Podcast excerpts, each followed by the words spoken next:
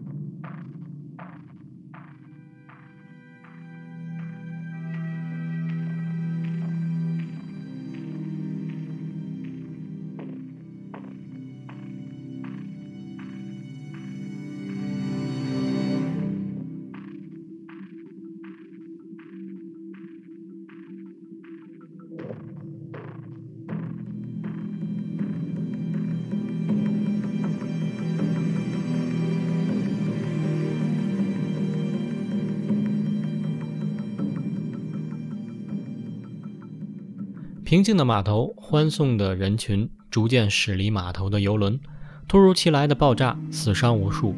丹泽尔·华盛顿饰演的道格·卡林是一名 ATF，也就是美国酒精、烟草与火器管理局的探员，奉命对这一起码头恐怖爆炸案进行调查。凭借多年的经验，道格逐渐查到一些蛛丝马迹，而他的细心呢，也被另一组探员的头安住赏识，将他带到了自己组，并给他展示了一个惊人的装置，一个可以回看当前时间点四天半前的所有场景的仪器。而随着调查的深入，细心的道格逐渐发现，这个装置不仅仅是可以回看，而是真实的穿梭到了四天半之前。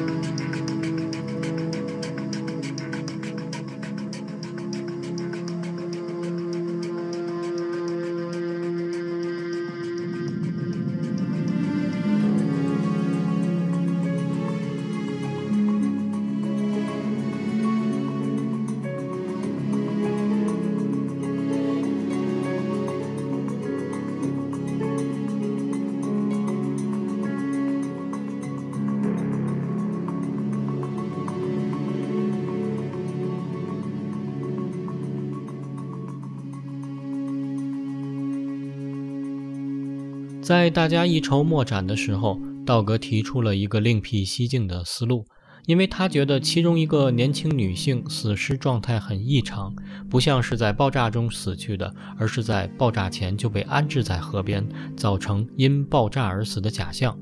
这让他不禁怀疑，这个女人可能和这次爆炸有着千丝万缕的联系。所以他大胆提出，用这个穿梭时空的技术去回看过去四天半这个女人的每个细节，从中去发现跟爆炸案罪犯的蛛丝马迹的联系。而在回看的过程中，道格对这个叫做克莱尔的女人有着莫名的感觉，似曾相识，似乎有着特殊的感情。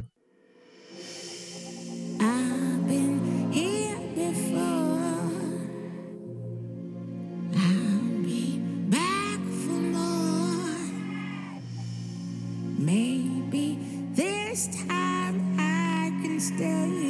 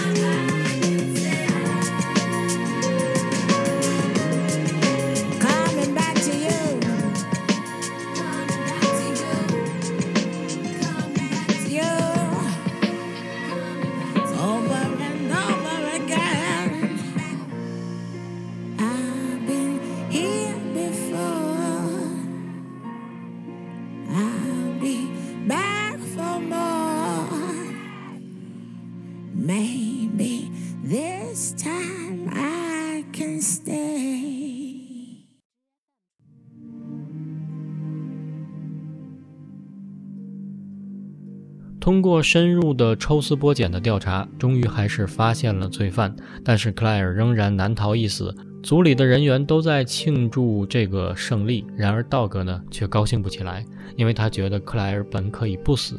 自己应该是有机会救到他的，而且他发现自己已经爱上了这个女人，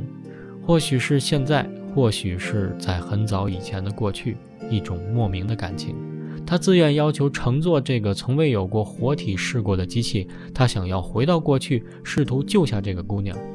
组长安住拗不过他，为他做了这个实验。他走进机器，生死未卜。一道强光之下，世界陷入了黑暗。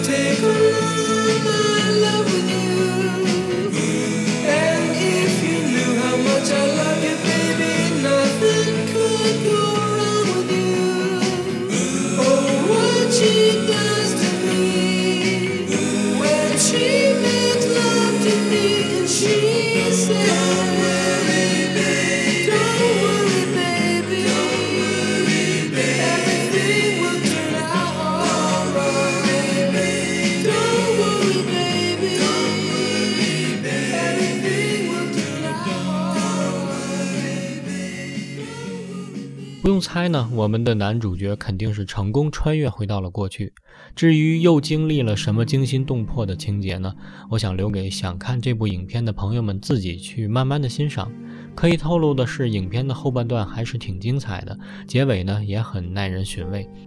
时空线索的原片名是法语，译成中文呢就是似曾相识的意思。其实这是一个普通人普遍存在的一种体验。感觉某人面熟，或是某个场景似曾来过，这所有的记忆呢，都被理智的思维认为是无稽之谈。但此片呢，却是以一种准科学的方式解读了这种思维意识存在的原因。或许在另外一个时空，你真的来过，真的见过，这仅仅是一秒钟的似曾相识，或许就是两条平行线突然的一丝交叉，而又快速的分开。真的有平行空间吗？或许只有爱因斯坦的相对论能够解释这一切，而这部影片告诉我们的另一件事是，就是爱情的力量才是最强大的。就像周杰伦的那首《回到过去》当中唱到的：“想回到过去，试着让故事继续，至少不再让你离我而去，分散时间的注意，这次会抱得更紧。”好，节目结尾呢，来听片中的插曲，Messy Gray 带来的《I Try》。感谢收听，我是如脸。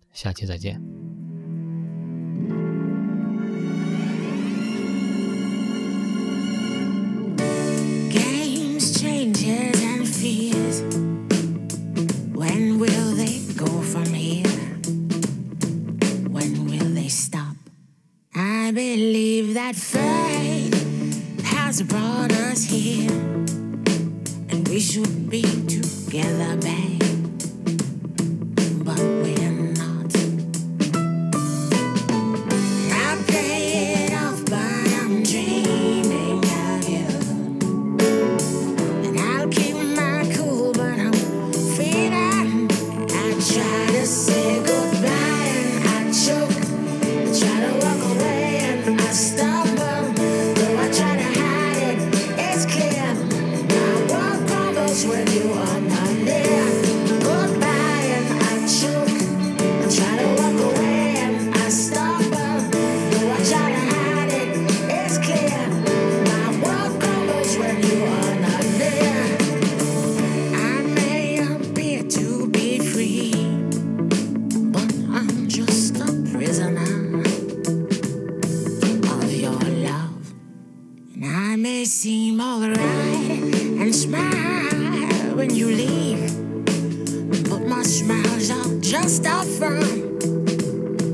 just a fine